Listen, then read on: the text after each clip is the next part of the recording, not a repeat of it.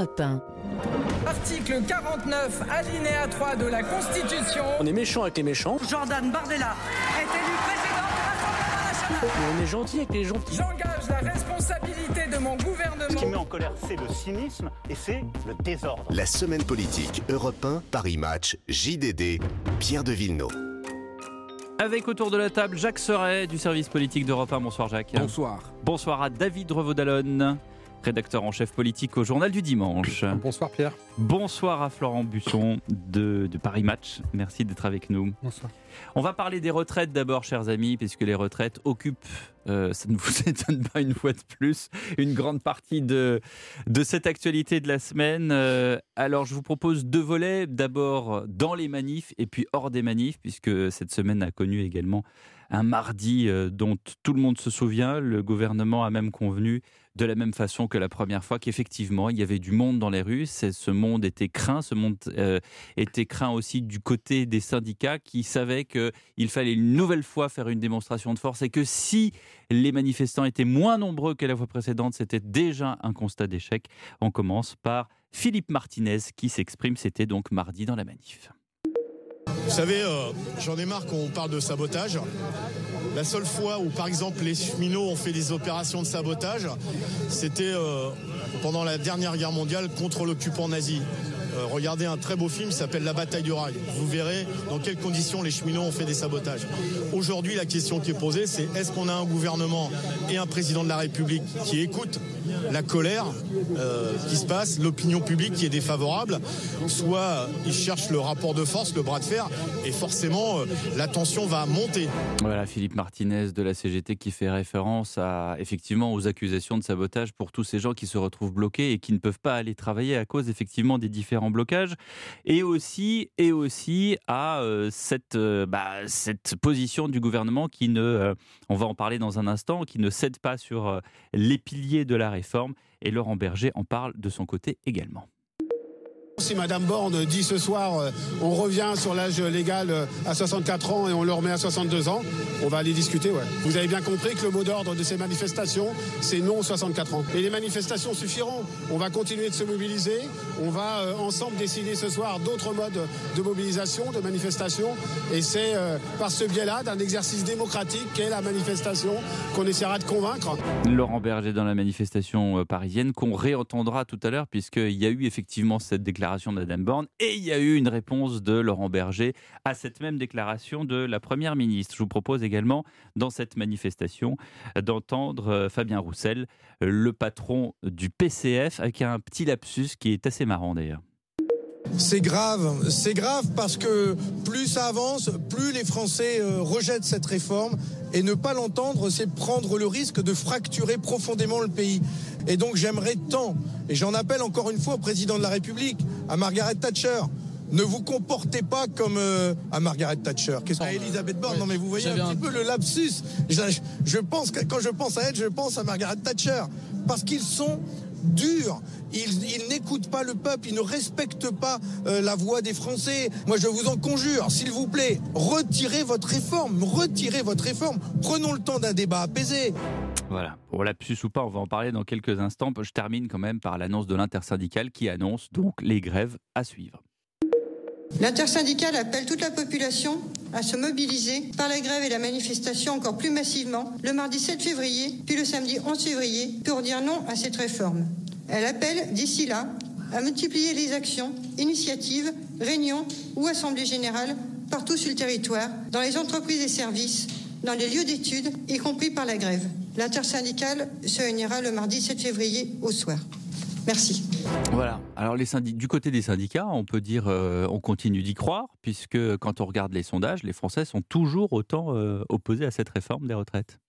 Ce qui est intéressant, euh, dans les deux premiers sons que vous avez euh, diffusés, euh, celui de, de Philippe Martinez et de Laurent Berger, c'est qu'on constate que euh, la fameuse unité syndicale qui était une première depuis 2010, Mhm. puis la, la précédente réforme des retraites à la mode. euh, Bernard Euh, Thibault, François Chérec. Oui, alors la réforme c'était celle de Nicolas Sarkozy, mais effectivement, euh, c'est la première fois qu'on constate une unité syndicale et on constate qu'elle ne faiblit pas. Pourquoi? Alors je vais peut-être vous étonner, mais D'abord, parce que Philippe Martinez, finalement, euh, bien que représentant d'un syndicat radical, bah, on constate que euh, même les fédérations les plus, les plus dures, euh, on avait parlé d'une grève des transports qui allait s'installer, s'incruster dans le temps et s'enquister, bah, finalement, ils font très attention parce Hmm. qu'ils ont bien compris que la bataille de l'opinion était en passe d'être perdue par le gouvernement, donc remportée par les opposants à la réforme, je dirais pas par les syndicats, parce que les syndicats représentent quand même pas grand monde en, en France, mais en tout cas euh, perdu par les opposants à la réforme. Et donc, euh, évidemment, euh, bloquer euh, les transports, comme ça avait été le cas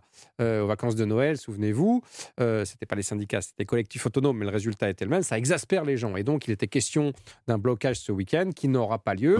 Et vous avez remarqué que même les fédés les plus durs, Oui. les fédés de la CGT les plus durs, sont plutôt euh, calmes. Mm. Et alors, le deuxième point auquel je voulais en venir, c'est qu'au contraire, Laurent Berger, lui, il est très dur. Euh, c'est un syndicat réformiste qui a l'habitude de discuter à tout le moins avec euh, les gouvernements, de soutenir des réformes si elles sont, euh, euh, on va dire, pragmatiques, Mais alors, passe? Et là, pas du tout. Bah, il y a une, il y a une, donc il y a une conjonction euh, qui, qui, qui tient bien, qui tient le coup, parce que le gouvernement espérait qu'effectivement, au bout d'une ou deux journées, le Front syndical allait se déliter. Alors, qu'est-ce qui se passe? Bah, Il se passe que les deux, vous aurez remarqué qu'il y a quelque chose de commun entre Philippe Martinez et Laurent Berger, et c'est que c'est leur dernier combat à tous Mhm. les deux et qu'ils ont à tous les deux un congrès dans quelques mois euh, au cours duquel ils vont passer la main. Et donc, évidemment, ils ont envie. Euh, bah, C'est la dernière ligne droite. de la- c'est la dernière ligne droite. Ils ont envie de laisser une trace dans l'histoire Mhm. euh, politique de leur Et mouvement syndicale, et et, syndicale, syndicale. Et ouais. donc évidemment euh, de voir leur successeur euh, ou successeuse, pardon, adoubée Et- euh, dans la foulée. Donc ils mettent toutes leurs forces dans la Et bataille. Laurent Berger est quand même à la tête de la première centrale de France. Absolument. Faut Pas la oublier que la CFDT est passée devant la Voilà, CGT. CFDT est passée devant. Et donc, c'est intéressant de voir ces, Mm. ces conjonctions. Et d'ailleurs, euh, du côté du gouvernement, on s'étonne même de voir à quel point euh, Berger dans une forme Oui. de dureté. Alors qu'on se souvient euh, encore euh, sur la question du quoi qu'il en coûte, le- la CFDT, on avait même dit qu'il y avait un rapprochement avec Geoffroy Roux de Bézieux du MEDEF. Bien sûr, bien sûr. Il y a quelques années, a quelques- pendant le Covid, vous avez raison. C'est dément cette. euh, La CFDT était quand oui. même en, en complet, enfin en appui du Voilà. gouvernement. Et évidemment, euh, c'est plus du tout le cas. Et la question, le sonore que vous avez passé est intéressant parce que la seule question qui vaille, c'est évidemment euh, les 62 ans versus les 64 ans et tout ce que peut mettre le Mhm. gouvernement dans la balance. Il a déjà mis un certain nombre de choses hein, qui coûtent euh, euh, qui coûtent quelques dizaines de milliards. Rien ne peut faire changer euh, le leader de la CFDT de, de position. Florent Busson de Paris Match. Juste une petite nuance sur ce que vient de dire euh, David. Ils sont effectivement dans la même situation puisqu'ils vont euh, quitter leur mandat, mais à des échéances qui sont euh, bien différentes, puisque je crois que M. Martinez, c'est en mars, et Laurent Berger, lui, ça court jusqu'en 2026, mais il a annoncé, c'est vrai, qu'il partirait avant. Il le répète d'ailleurs dans, dans Match cette semaine, euh, 2023-2024. Enfin voilà, les échéances sont pas tout à fait les mêmes. Vous le disiez, Pierre.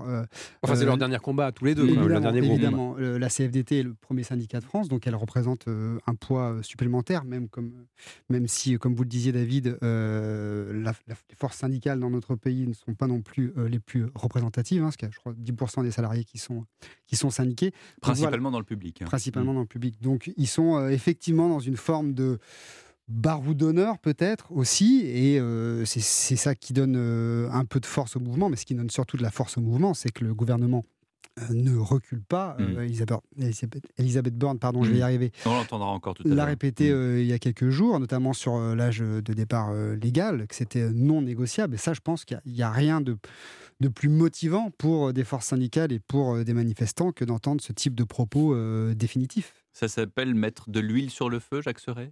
En tout cas, ce qui donne de la, de la force au mouvement, c'est justement peut-être le fait qu'il ne bloque pas le pays, en ne bloquant pas les, les trains, notamment des, des usagers, Ils les ne autres deviennent jours. plus les odieux bloqueurs. euh, Absolument. Ils ne deviennent bloqueurs. plus ceux qui prennent en otage la population inopinément, sans prévenir personne. En tout cas, les, les Ouais. jours sont bien définis à l'avance, presque dix jours à l'avance. En tout cas, ce mouvement, le premier mouvement du 19 janvier avait été annoncé Hmm. longtemps à l'avance. Ensuite, celui du 31 également. Donc, entre guillemets, les- Enfin, là, on a quand même des annonces 7 et 11 février qui sont en amont de, de- des vacances de certaines zones. Absolument, à voir comment ça va se passer la semaine prochaine. En attendant, on a le sentiment qu'il y a une opinion publique qui rejoint davantage ce, ce mouvement de grève, on le voit très bien. En tout cas, il y a eu ces, mou- ces mouvements de, de grève et de manifestation, et l'opinion publique française aujourd'hui progresse vers toujours contre la réforme. Mmh. C'est-à-dire qu'il y aurait Mmh. pu avoir un, un effet un peu c'est de, ce que je disais, de c'est colère. de tassement. Ouais. Donc, et finalement, ça On est se- toujours entre 70 et 80 de, de soutien, c'est quand même. Et euh, finalement, ça ne se produit pas. Et ce qui sera intéressant de voir, c'est aussi ce qui est assez intéressant, c'est c'est cette journée de mobilisation annoncée pour samedi. Mmh.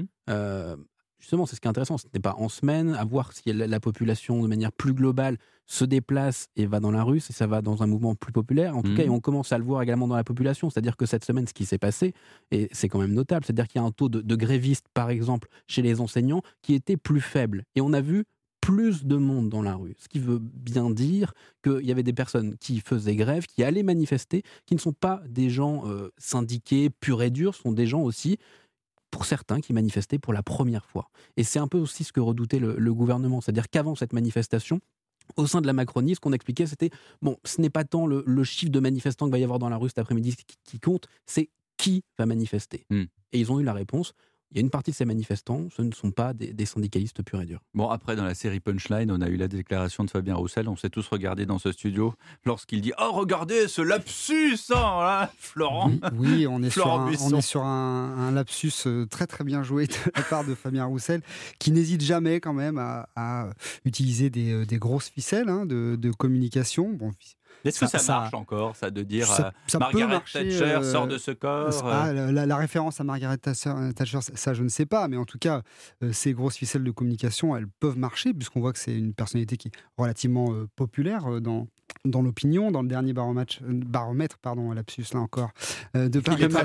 non, non, non, non, même pas. même pas. Le baromètre. Euh, on, on voit qu'il tout entre dans le, qu'il entre dans les, euh, les dix personnalités euh, politiques préférées euh, des Français. Donc euh, très clairement, il a, il a une audience. Après, euh, l'année présidentielle a montré que avoir une audience et les la convertir en voix, c'est un peu plus compliqué. Mais voilà, le, le lapsus, il est, euh, il fait rire euh, lui et puis certainement ses, ses camarades. En tout cas, il a- Ouais, David. Il n'a pas fait rire euh, la principale intéressée, qui a très mal pris Ah euh, cette, euh, cette sortie, de la même manière qu'elle. euh, Mais c'est pas la première fois qu'on la compare à Margaret Thatcher. Non, mais là, évidemment, au cœur Et de l'action. surtout cœur- Margaret Thatcher, pardonnez-moi, mais enfin, elle a quand même sauvé un pays de la faillite. euh, Alors après, ça se discute. Non, hein, mais c'est ça, c'est- on peut prendre, euh, c'est le verre à moitié vide, à mais moitié plein. Aux, yeux d'Elisabeth Borne, ce n'est pas un compliment. C'est ce qu'elle a dit Non, mais bon, elle voilà. est devenue l'emblème. Ah, pas d'humour, Elisabeth Borne. L'emblème d'une révolution conservatrice Ouais. et libérale qui, pour la gauche et bien sûr pour le Parti communiste, voilà, a mis euh, des, des- des- des centaines de milliers de Britanniques. Peut-être que ça fait grève pas rire Madame Borne parce qu'elle vient elle-même de la gauche. Alors, Voilà. d'abord, euh, Madame Borne, vous le savez, euh, elle a quand même une enfance, un parcours. Elle vient, était une enfant, une étudiante Mhm. boursière. Mhm. Elle a vient d'un milieu très Mhm. modeste. Elle a travaillé euh, très jeune, etc. Mais ça, c'est une réalité. Donc, elle, s'est- elle s'est sentie vraiment personnellement attaquée euh, et touchée par ces critiques. Après, pourquoi ça Pourquoi ça porte ces critiques? C'est pas tant, je trouve, à cause de l'audience de tel ou tel. Margaret Thatcher, c'est milieu populaire aussi. Oui, bien sûr, mais euh, alors, mais, Avec un enfin, père libraire. Enfin, Bien sûr, mais elle n'a pas, elle, elle a pas, elle a pas du tout apprécié du, de fait de ce parcours. Mais pourquoi ça, ça- ça fait mal? Parce que Roussel, parce que Berger attaque sur la dureté. D'abord, il y a des attaques, c'est une attaque personnelle, Mm. donc elle le prend mal évidemment. Et puis il y a la question de la dureté de ce pouvoir. Et évidemment, là, ça fait mal parce que ça fait mouche. C'est-à-dire que ça fait depuis 2017 ou 2018 que dans l'opinion s'est installée l'idée que le président Macron euh, était un président pour les puissants, pour les gros, comme on disait euh, au Mhm. 19e siècle, un président pour les riches et qu'il n'avait, il ne faisait que peu de cas euh, des petits, des sans grades, des milieux populaires. Et évidemment, cette réforme, comme plusieurs choix du gouvernement depuis 2017 et choix du président, bah, réactive une fois de plus ce procès en dureté, en manque d'empathie euh, sociale. Et évidemment, euh, ça fait très mal.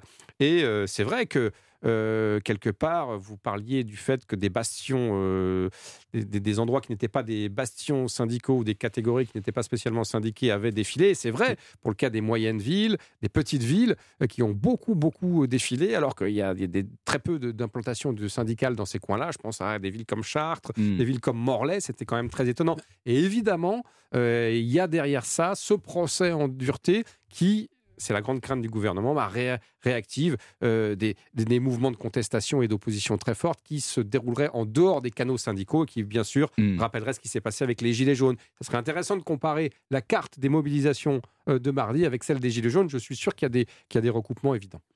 C'est-à-dire qu'il y a un bras de fer qui s'est engagé depuis le 10 janvier et la présentation par Elisabeth Borne de, de cette réforme des retraites. Et aujourd'hui, ce bras de fer, au stade où on en est à, à trois jours de l'arrivée du texte à l'Assemblée, ce bras de fer, il est plutôt à l'avantage des syndicats aujourd'hui, même si évidemment ils ne sont pas en position de force du fait de la majorité relative de la majorité à l'Assemblée. On continue de parler de ce dossier des retraites dans la semaine politique JDD Europe 1 Paris Match avec justement les déclarations de Madame Borne, puisqu'on parle d'elle. C'est dans un petit instant. À tout de suite. Restez avec nous sur Europe 1. La semaine politique Europe 1 Paris Match JDD Pierre de Villeneuve. Jusqu'à 19h cette semaine politique avec Florent Buisson de Paris Match, avec David Revaudalon, rédacteur en chef politique au Journal du Dimanche et Jacques Serret du service politique d'Europe. Un petit erratum avant la suite. Margaret Thatcher avait un papa épicier et non pas libraire.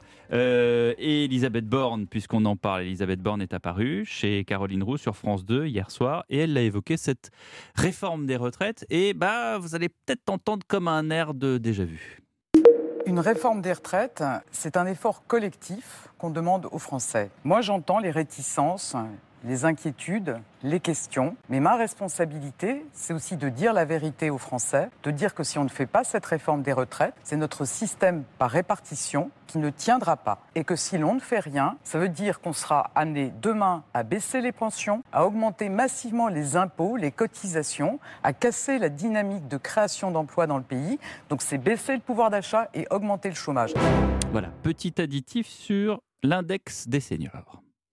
Cet index, il va permettre de, de, mettre en évidence, de montrer les entreprises qui ont un bon comportement à l'égard des seniors et celles qui n'ont pas un bon comportement. Et vous pensez que ça va suffire? Alors je pense qu'on doit aller sans doute plus loin et on a des députés de la majorité qui le proposent. Les entreprises dont l'index montre qu'elles n'ont pas des bonnes pratiques à l'égard des seniors, si elles n'ont pas un plan d'action elles doivent mettre en place un plan d'action qui évidemment sera négocié dans l'entreprise. Si elles ne le font pas ou s'il n'y a pas des effets pour corriger ces mauvaises pratiques, alors il pourra aussi y avoir des sanctions. Voilà, donc là on est dans le domaine du négociable et ce qui est à l'étude, alors que vous l'avez bien compris, il y a notamment euh, l'âge de départ à 64 ans et les annuités. Là on est dans le domaine du non négociable et voilà ce que, comme promis, répond Laurent Berger hier soir dans cette même émission. On a l'impression de revivre la conférence de presse du 10 janvier. En fait, la conférence de presse euh, qui présentait la réforme des retraites pour les nuls, quoi.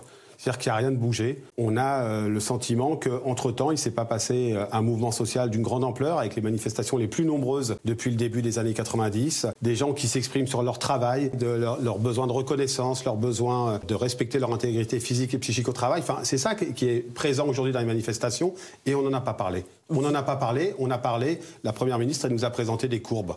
Aujourd'hui, dans ce pays, il y a une opinion majoritairement opposée à cette réforme et un monde du travail dans sa grande diversité géographique et professionnelle qui est opposé à cette réforme des retraites et on n'a pas entendu parler de Clairement. Voilà, donc on a tout entendu après cette émission, dialogue de sourds, euh, retour à la case départ sans toucher les 20 000 euros. Euh, bon, en attendant, euh, on n'arrive pas à s'entendre, David Rosalon. Non, c'est totalement bloqué parce que finalement... D'un côté, le, Laurent Berger, puisque c'est quand même lui qui est la pierre angulaire hein, de, de, ce, cette partie d'échec politico-syndical. Bah, pour Laurent Berger, il y a les 64 ans, rien que les 64 ans, et et, les annuités, les annuités aussi pour ceux qui commencent et très un peu les annuités, mais en réalité, le vrai cheval de bataille, oui, c'est les 64 ans. Ouais. Et de l'autre côté, vous avez le gouvernement qui fait des concessions quand même, hein, mmh. toute une série de, de, petites concessions. Alors, vous on a entendu effectivement l'index des seniors, il y a aussi la question de la pénibilité, carrière longue, les femmes, le fameux minimum contributif à 1200 euros, bon, dont on a beaucoup, la, pension euh, minimale. Donc il y a eu quand même des, des bougées, hein, mais euh, incontestablement, à la fois dans l'esprit des syndicats et dans l'opinion, ceci ne pèse rien dans l'opinion. Pourquoi? Parce que dans le sondage que nous publions euh, maintenant chaque semaine, le fameux grévomètre du JDD réalisé euh, par l'IFOP, eh bien, euh, de la même manière que pour les syndicats, pour l'opinion, il n'y a que cette question qui compte et aucun sondé ou presque ne cite spontanément euh, tous ces petits, ce, ce, ces éléments sucrés que le gouvernement évoque pour faire passer la potion amère de la réforme. Donc, euh, le dialogue de sourds, et on ne voit pas comment mmh. ça pourrait s'améliorer euh, dans les prochaines semaines, euh, du moins pour ce qui se passe dans la rue, parce que pour le débat parlementaire, mais peut-être qu'on va en parler tout à l'heure, c'est une autre histoire. Pour le coup, là, les concessions peuvent se, je dirais, obtenir en, en, en, réciprocité des votes sonnants et trébuchants, et ça va être l'objectif et le jeu du gouvernement dans les, dans les prochains jours. Florent Busson pour Paris Match. Oui, je crois, je crois qu'hier, Elisabeth Borne voulait parler euh, aux Français et, euh, et et moins évidemment aux, parlementaires. Et c'est raté évidemment quand on, quand on fait euh, euh, tout un temps sur l'index euh, senior. Enfin, je ne vois pas comment ça peut être très concret pour les Français. Et en plus, pour l'instant, ce n'est pas encore véritablement défini. Elle parle éventuellement de, sanctions financières. Ce qui intéresse d'abord les gens, évidemment, et comme euh, vous le disiez, euh, David, c'est euh, l'âge de départ et la durée de, cotisation. Donc, insister lourdement là-dessus, c'est finalement être un peu prisonnier du- du- d'une mesure technique qu'elle juge certainement comme une mesure d'amélioration. Mais aux yeux de la population, je ne pense pas que le, message passe. Mm. Mais David Revedalen, vous disiez tout à l'heure, au niveau du Parlement, on va peut-être pouvoir ah, faire un travail parlementaire. Ce travail parlementaire, on n'y croit pas, on se prend des murs. Sur l'âge légal à 64 ans. Alors, euh, euh, ça dépend, des- ça dépend de quelles oppositions vous parlez. Évidemment, la NUPES, c'est-à-dire la gauche unie et le Rassemblement national, il n'y a absolument aucun espoir de voir leur position Ouais. euh, s'adoucir, même si initialement, il faut le rappeler, hein, le gouvernement pensait que la gauche modérée, en l'occurrence le Parti socialiste, pouvait, euh, pouvait éventuellement sou- soutenir tel ou tel euh, point. Mais c'était une, c'était Mm. une douce illusion, puisque maintenant que qu'ils sont accoquinés avec les insoumis, les socialistes, évidemment, euh, sont vent C'est vraiment un point de non-retour? C'est Ah, euh, ah, une. Pour la gauche, oui. C'est un point d'achoppement, cette NUPES, oui, oui. et on ne peut pas euh, Ah, la faire cavalier Là, seul. en si vous voulez, vous avez vu que la NUPES, euh, le- le- le- la stratégie de l'union de la gauche et de la NUPES et le fait de s'accrocher Mm. au- à la locomotive Mélenchon avait fait beaucoup de, de débats, de remous. Ouais. On a vu que ça avait agité tout le parti, le congrès du Parti Socialiste. hein. C'était la question centrale, s'allier ou non avec Mélenchon. Mais là, cette réforme des retraites, elle a mis tout le monde dans le même sens. Et vous verrez que les, les députés de gauche, de quelque parti euh, qu'ils soient, voteront comme un seul homme. Même chose pour le Rassemblement national. En revanche, en revanche, pour la majorité qui a quand même exprimé des doutes, et surtout pour les LR, Mm. là, il y a encore du jeu, il y a encore... Mais de quelle façon? Euh, bah, C'est-à-dire que tel ou tel, euh, tel ou tel bouger, tel ou tel compromis, on parlait tout à l'heure de l'index des seniors qui, euh, Oui, c'est qui ça. préoccupe Donc, a- beaucoup. Non, on est bien d'accord. Pour pas perdre les auditeurs, oh, il y a le domaine du négociable et le domaine de Et On va le- pas euh, du non négociable. On va pas revenir sur les 64 ans, Non, sur les 64 sur ans, les non. 44 ou 43 années d'annuité dès lors que vous avez commencé avant 20 ans, etc. Non, etc. mais Voilà. vous pouvez raccrocher les wagons Pourquoi vous avec, tournez euh, la tête, Florent avec Buisson les députés LR en euh, lâchant quelques éléments euh, Ouais. sur les carrières longues, sur la pénibilité, sur les femmes, etc. Je, je faisais ce geste de la tête parce que justement, sur les carrières longues, comme vient de le dire euh, David, il y a peut-être euh, une très très euh, fine marge de, de- de négociation, notamment avec euh, les LR, parce que c'est ça aujourd'hui qui bloque euh, les LR, et ils sont aussi prisonniers d'autres choses. Euh, les députés, les républicains, c'est qu'ils pensent aussi à leur réélection et leur circonscription, et c'est pas moi qui le dis, c'est Olivier Marlex, à trois ou quatre circonscriptions bourgeoises, je cite, près. Mm. Ce sont des circonscriptions populaires, euh, des milieux de la France dite rurale euh, et périphérique également. Donc, il pense aussi à ça très, très clairement, et ça, il le dit, euh, il le dit clairement aussi, Olivier Marlex. Ça, c'est quand le jeu, euh, j'allais dire politicien, rejoint le jeu politique, Jacques Serret. Oui, c'est ça. Et en tout cas, on a du mal un peu à comprendre ce qu'était l'objectif finalement d'Elisabeth Borne hier soir. C'est-à-dire qu'elle est allée à cette émission et il n'y a eu qu'une seule petite annonce, et vous le disiez, c'était ce, ce point de l'index senior finalement qui serait abaissé à- aux entreprises de plus de 50 salariés alors que c'était prévu pour les entreprises de plus de 300. Mais c'était un peu le, le seul Ouais. point. Alors que Caroline, elle a quand même sorti le couteau et la fourchette, quoi. Elle y est allée, euh, elle avait faim, quoi. hein. Euh, Euh, et puis, euh, décidément, elle est tombée sur un os. C'était voilà vraiment la seule petite annonce et en même temps là où Elisabeth Borne aurait pu gagner un, un peu des points finalement pour euh, elle personnellement dans, dans- dans ce moment-là politique de, de se montrer un peu plus empathique sortir de, de ce rôle technocrate un peu toutes les critiques qui lui sont faites depuis qu'elle a pris son poste à Matignon Mm. et finalement il y a eu des témoignages quand même assez touchants dans cette émission de, de- de personnes qui sont Absolument. confrontées Absolument. et qui qui étaient des témoignages durs parfois. Et on a vu une première ministre euh, qui, bah, finalement, oui, sortait ses courbes, ses graphiques et ne rentrait pas là-dedans. C'est-à-dire que, le- en tout cas, dans la Rentrait manière. pas dans quoi? Bah, Dans dans l'empathie, dans dans l'affect, l'affect. c'est C'est-à-dire que voilà, dans la manière de présenter les choses, de vendre cette réforme, euh, bah, il n'y avait pas cet aspect un peu plus humain euh, qu'aurait pu jouer finalement El- Elisabeth Borne. Et ça a été peu fait hier Peut-être qu'elle sait pas faire. Après, euh, c'est vrai, mais ça rejoint ce que je Ouais. disais tout à l'heure sur la critique en le procès Ouais. en dureté, en manque d'empathie. Mais à sa décharge, c'est très difficile quand vous Évidemment. êtes un- une personnalité politique et que vous êtes confronté à euh, des, des vrais gens, si j'ose Ouais, dire, enfin, ouais. des Oui, citoyens, euh, ouais. euh, des gens qui travaillent, des salariés du privé, du public, euh, des profs, Mmh. euh, des salariés de la sidérurgie, des ouvriers, des caissiers.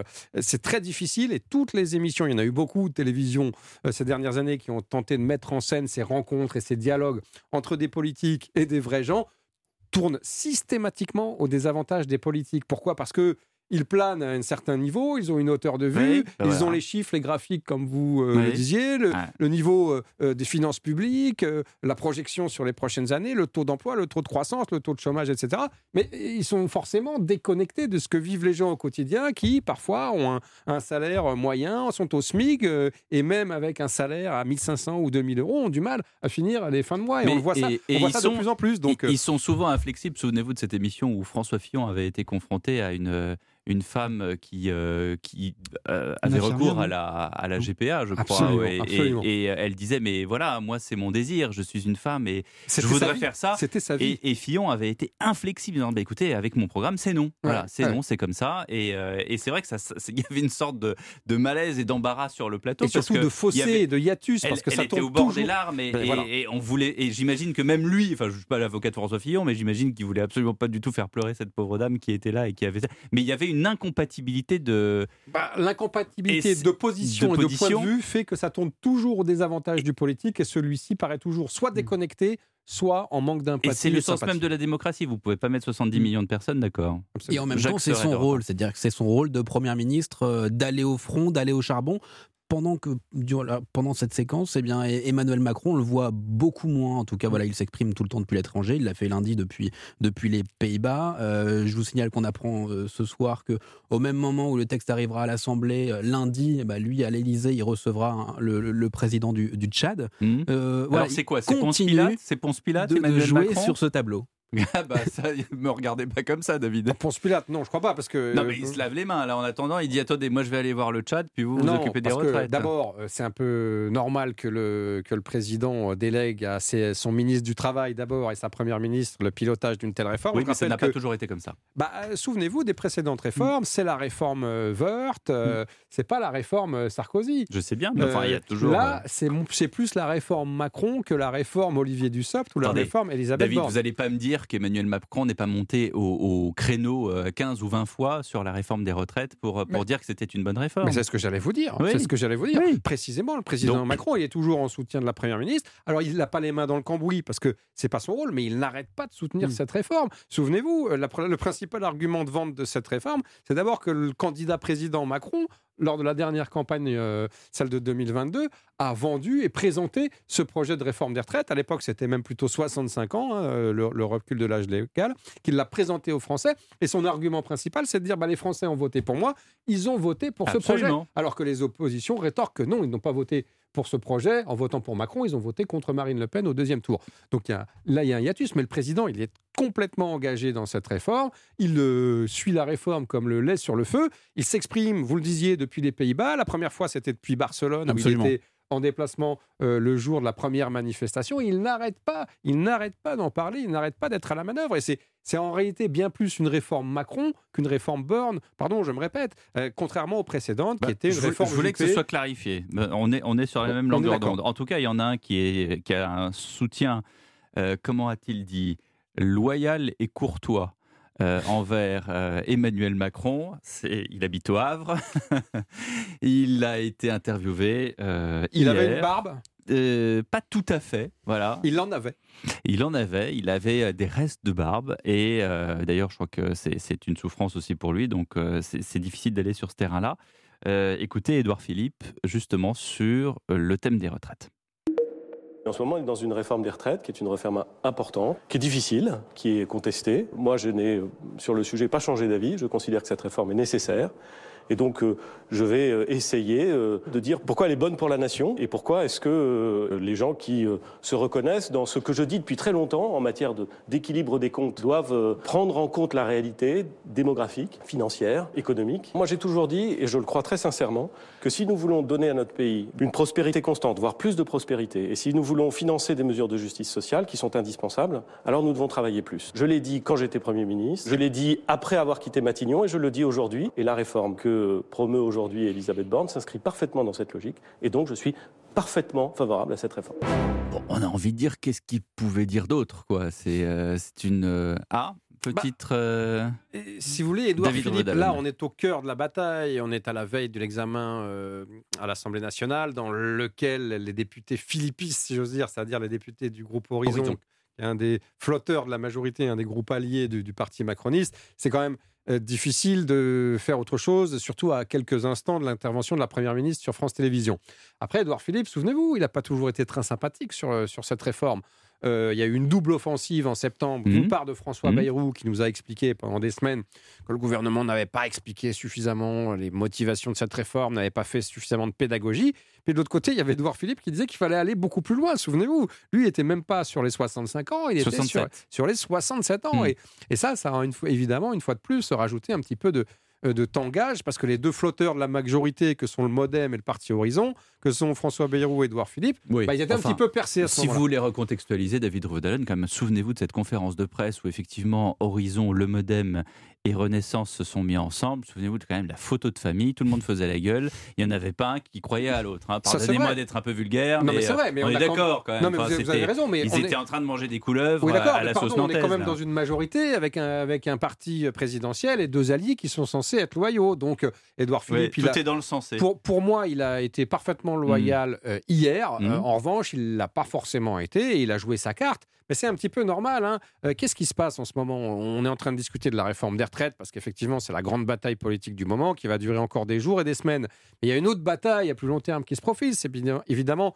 Excusez-moi de parler comme un notaire, la succession Macron qui est déjà commencée. Bah oui. Et vous avez vu- d'ailleurs, c'est la raison pour laquelle Bruce Toussaint de BFM est allé faire cette interview. C'est Bah, pas du tout pour Bien les retraites. sûr, vous avez, Vous avez remarqué que Gérald Darmanin, Bruno Le Maire sortent sur leur. euh, euh, voilà, sont en train de faire prospérer leurs petites entreprises politiques respectives et sortent sur leur créneau en essayant de se ménager une part de marché électoral pour espérer euh, euh, prendre la, euh, la, suite, euh, la suite du macronisme. La même chose, est- la même chose est Mais est-ce que c'est Est-ce que c'est est-ce que c'est Poutine Medvedev Enfin, euh, sans, sans comparaison. Alors, je retire ma comparaison, elle est complètement nulle. D'ailleurs, je- j'en ai une est autre. Out of the line. Oui. Ma comparaison, moi, c'est Jacques Chirac, Nicolas Sarkozy. C'est-à-dire Nicolas Sarkozy qui fait partie Ouais, mais pas pareil. du gouvernement de Chirac. Non, ce que je voulais dire, est-ce qui que est ça issu de la Chiraki, mais qui, pour prendre euh, la Ouais. succession Chirac, est obligé de se de démarquer et de faire une rupture, et qu'il avait plutôt euh, bien réussi, alors que c'était un exercice pas facile. Mais est-ce que ça va ces être la trois-là, même partition dans la même. C'est ça que je veux dire. Est-ce que Philippe va jouer la même partition que qu'Emmanuel Macron Ah, mais moi, je- je- moi, j'en viens à mon point précédent. Je pense qu'il va être obligé de se différencier et de jouer une rupture dans une certaine mesure, comme Sarkozy l'avait fait avec Chirac. Et l'histoire des 67 ans, c'est exactement pareil.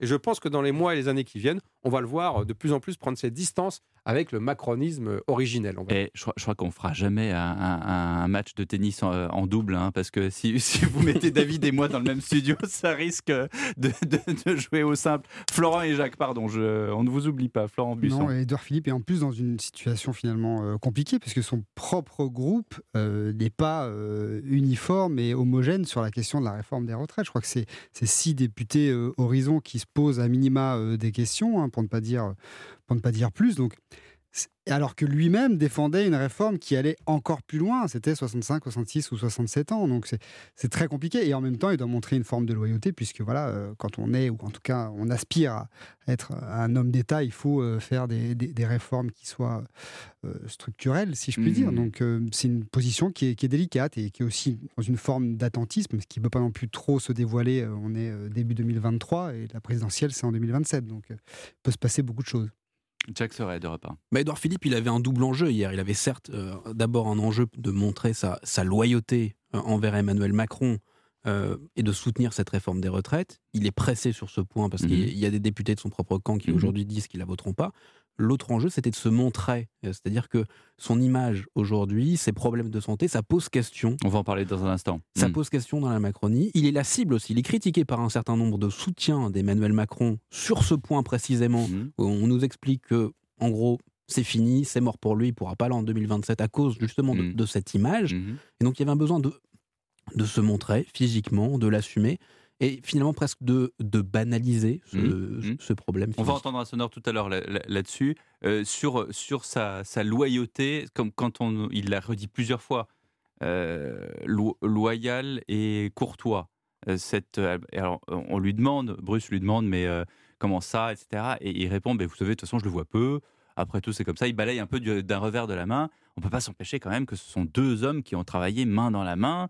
Euh, longtemps euh, sur des sujets compliqués. euh, d'accord, je sais qu'ils se sont engueulés sur certains, sur certaines choses, notamment sur le 80 km/h. Il y en a un qui a été d'accord, pas d'accord. Enfin, mais en même temps, c'est euh, Ah oui. c'est- difficile de voir comment ça, ça a pu se déliter. Enfin, ils se sont engueulés, c'est un délicat euphémisme, cher ami. C'était quand même extrêmement tendu entre eux pendant tout, tout le moment euh, de l'exercice du pouvoir à Matignon par Édouard mais fallait, Philippe. fallait pas aller le chercher dans ce cas-là. Non, fallait pas aller le chercher, mais c'est compliqué. euh, C'est toujours compliqué entre un président et son premier ministre. euh, Quand celui-ci n'est pas un collaborateur euh, simple, la, la fonction à laquelle a signé euh, Nicolas Sarkozy, Mhm. son chef du gouvernement, euh, eh bien, ça frotte toujours. Souvenez-vous, il y en a eu des dizaines d'exemples. Mhm. Euh, c'était Valls, Mais là, ça se passe Hollande, bien. c'était. Ça se passe bien là avec Madame Borne. Ah, ma- avec Madame Borne, ça se passe bien, mais Madame Borne n'est pas du tout, Bah n'a pas du tout la même matrice politique, Eh oui. n'a pas du tout la même personnalité, les mêmes ambitions qu'Édouard. Philippe. hein. Édouard Philippe, pardonnez-moi, j'en reviens à ma théorie, il doit à la fois s'inscrire dans la filiation macroniste et une forme de loyauté, comme, comme il le disait, parce que c'est quand même compliqué d'expliquer qu'on va faire le contraire euh, de ce qu'a fait Macron après avoir appliqué sa politique pendant trois ans, tout de même, hein, il faut le rappeler, voire un peu plus. Euh, mais en même temps, on sait très bien qu'après dix ans de macronisme, bah, c'est pas forcément l'héritier d'Emmanuel Macron qui va ramasser la mise à la présidentielle de 2027. Donc, il y a un jeu un petit peu subtil, oui, de loyauté et en même temps euh, de différenciation. Ah. Mais Vous avez casé un en même temps. mais en même temps, absolument. Et, et- et en- par contre, les deux hommes, c'est très clair, ne passeront pas leurs vacances au Havre ou, Ou à euh, Brégançon. ou à Brégançon, ou encore au, à la- dans la Somme. Rappelez-moi le j'ai un trou. À Amiens Non, pourquoi le lieu de, De quoi villégiature euh, des- du couple Macron. À la lanterne. Ah, le Touquet Ah, le Touquet. Touquet, pardon, voilà, Ah c'est oui. ça. J'avais un- Ouais. un- Enfin, une crise bon. d'Alzheimer, excusez-moi. Eh ben écoutez, heureusement que c'est passé, j'ai 18h42 parce qu'on a besoin de vous pour la suite. Et justement, on va continuer de parler euh, d'Édouard Philippe, pas que, hein, mais d'Édouard Philippe et de son alopécie. À tout de suite. La semaine politique Europe 1, Paris Match, JDD, Pierre de Villeneuve. Avec David Revaudalon du, de- JDD. du JDD, merci. J'attendais votre titre rédacteur en chef politique du JDD avec Jacques Serret d'Europe 1 et Florent Busson de Paris Match. On parlait de- d'Édouard Philippe, de sa maladie. Il s'en est ouvert, en effet, à nos camarades de BFM TV. C'était hier. J'ai perdu mes sourcils et je crois qu'ils ne reviendront plus. Et euh, ma barbe est devenue blanche et elle tombe un peu et mes cheveux tombent aussi. Je suis euh, atteint de ce qu'on appelle l'alopécie. Je pense que les Français sont, peuvent être euh, curieux de ce qui arrive, interrogatifs. Oui. Mais après tout, alors, oh, mais- mais je le fais en, en totale transparence. Je Absolument. pas passer mon temps à parler de ça non plus. Je Non, dire, non, bien encore une fois, c'est une histoire de poil. Quoi. Ça va, Ça va, quoi. C'est pas non plus. Encore une fois, je ferai toute ma vie, euh, probablement sans, euh, et ça m'empêchera pas d'essayer de faire de mon mieux. Euh, ça m'empêche pas euh, d'être euh, euh, extrêmement ambitieux pour ma ville. Euh, ça m'empêche pas d'être extrêmement ambitieux pour mon pays. Mm. Je vais vous dire, je pense que la France a sérieusement besoin d'ambition. Voilà, c'est pas euh, mon manque de sourcils et mon manque de barbe qui va m'empêcher d'être ambitieux pour le pays, dit euh, Édouard Philippe Jacques Serret. Bah, c'est une réponse à, à toutes les critiques qui, qui circulent à Paris autour d'Édouard Philippe, euh, notamment. Donc, euh, je pense qu'il a eu raison, en tout cas, euh, de d'y aller cash, euh, d'assumer. Mm. Euh, Mais ça doit être dur pour lui, non? Parce que quand on se lance dans une Mm. présidentielle, on préfère être en forme, good looking. euh, Mais évidemment, mais en même temps, il, est arrivé là, il est en pole position pour, pour la présidentielle aussi parce qu'il a été Premier ministre d'Emmanuel Macron. Et c'est peut-être aussi parce qu'il a été Premier ministre qu'il a, qu'il a ces quelques problèmes de santé. Ah, alors là, je je n'ai pas de boule de cristal, ni, non, mais ni il, de il- diagnostic. Il, le- il le dit aussi, voilà, il dit que c'était oui, c'est une il période le dit stressante. après, voilà. Euh, Mais il dit voilà. qu'il est en tourne, forme aussi. il tourne autour du pot sur le stress. Il dit qu'il y a beaucoup de gens qui sont stressés et qu'il n'y a pas Oui. que lui, etc. Il confirme, que, il confirme que Premier ministre, c'est effectivement une fonction stressante, hein, surtout quand on a affronté les, les tempêtes qu'il a pu euh, affronter. Mais euh, l'exercice est évidemment très délicat. euh, c'est aussi délicat d'ailleurs pour des journalistes d'en parler, parce que c'est éminemment personnel. Mais quand on, euh, comme lui, euh, on brigue ou on peut-être la, la présidentielle, qui est quand même euh, l'élection où on passe euh, les gens au scanner, hein, on Mmh, s'intéresse à leur vie de famille, euh, à leur patrimoine, et évidemment on les voit sous toutes les coutures. Et la transformation physique est tellement flagrante et importante qu'il est obligé de s'exprimer là-dessus. Et Mmh. il l'a fait de manière Ça rappelle la transformation de Pompidou alors qu'il était déjà oui, euh, et puis président de la ça, République. ça renvoie évidemment à Ouais. ça dans un pays qui a connu deux présidents euh, malades euh, en fonction, l'un qui d'ailleurs évidemment est décédé euh, alors qu'il était encore euh, en fonction.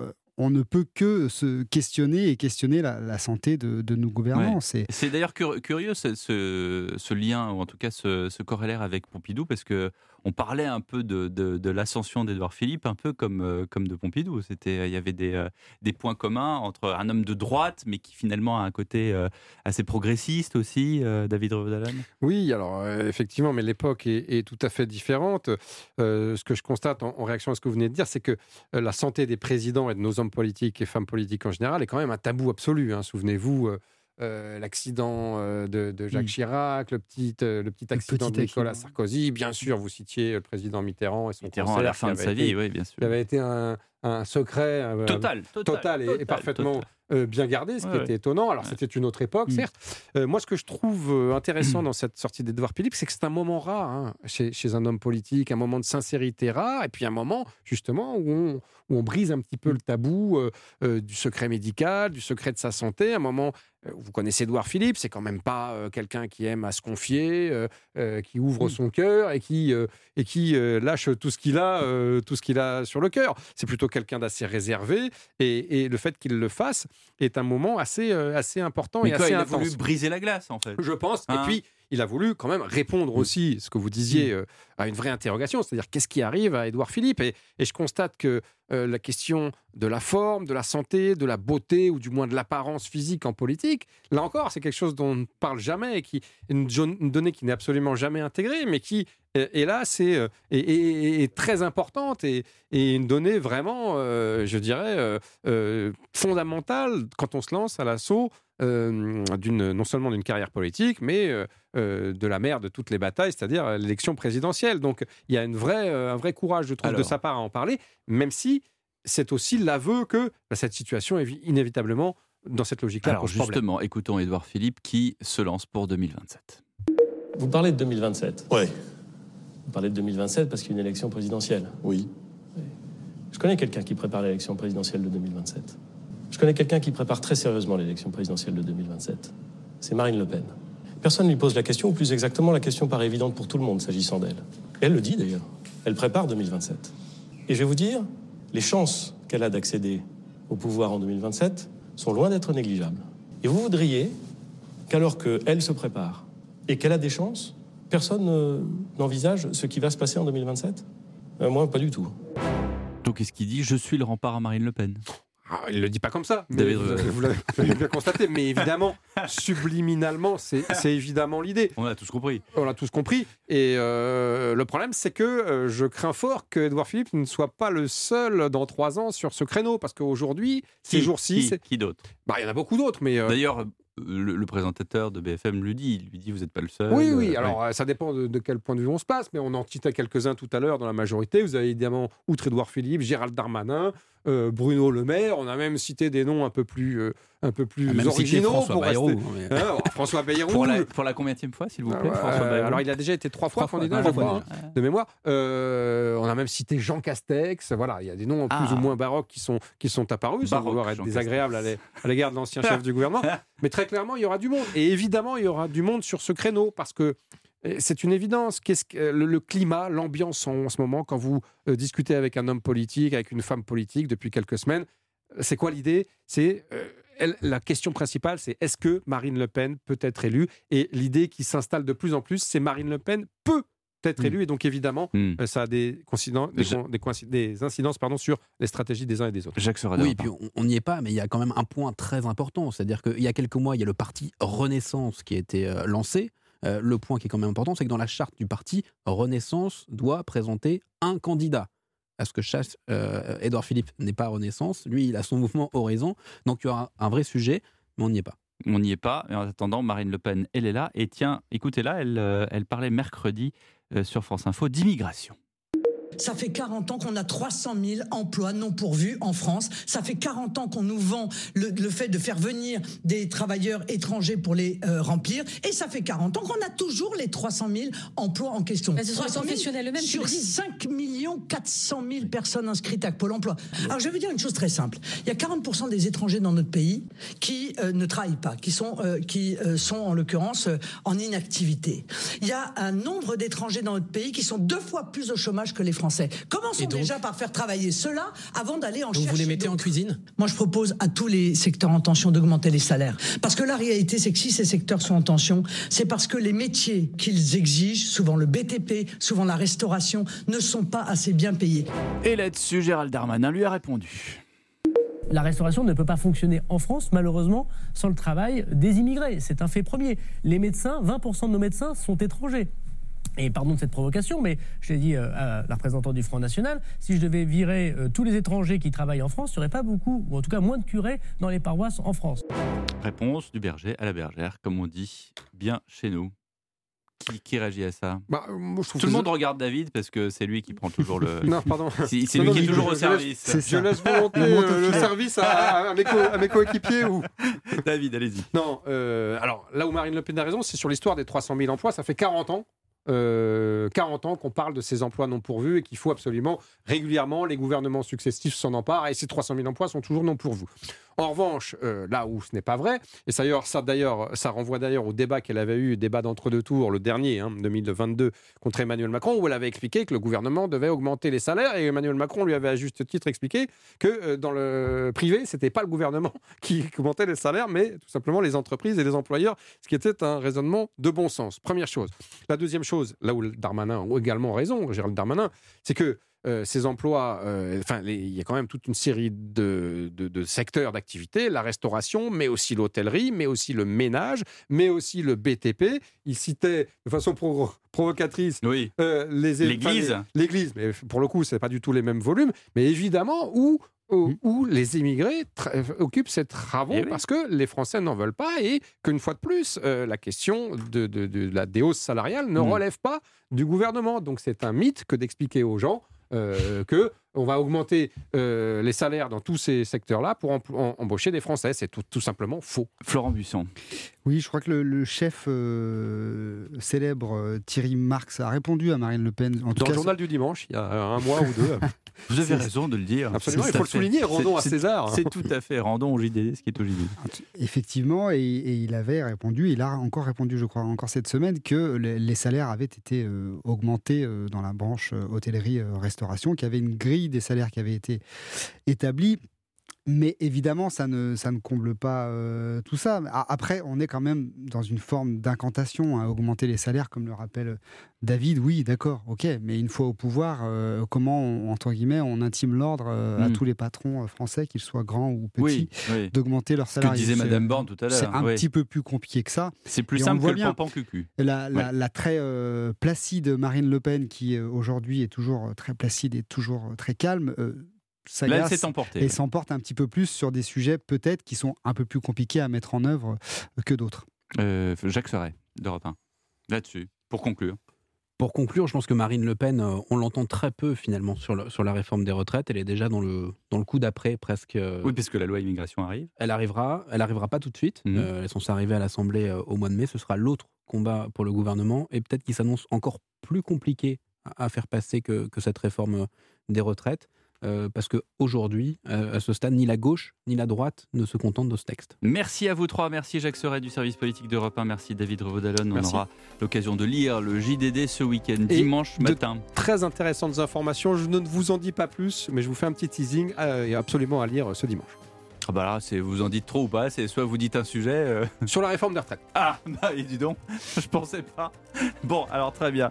Et Florent Buisson de Paris Match dans un Lisez instant. aussi Paris Match, évidemment. Le journal, exactement, avec Marion Cotillard, euh, qui est en couverture. Dans un instant, le journal de 19h, juste après l'historien Or- Éric Anso, qui va nous expliquer pourquoi l'héritage des Lumières n'est pas perdu à jamais, contrairement à ce que certains croient. Et puis 19h30, le président des DRH de France, Benoît Serre, est notre grand témoin de l'actualité. Comment, au niveau On vit, on explique aussi cette réforme des retraites annoncées. A tout de suite pour le journal de 19h.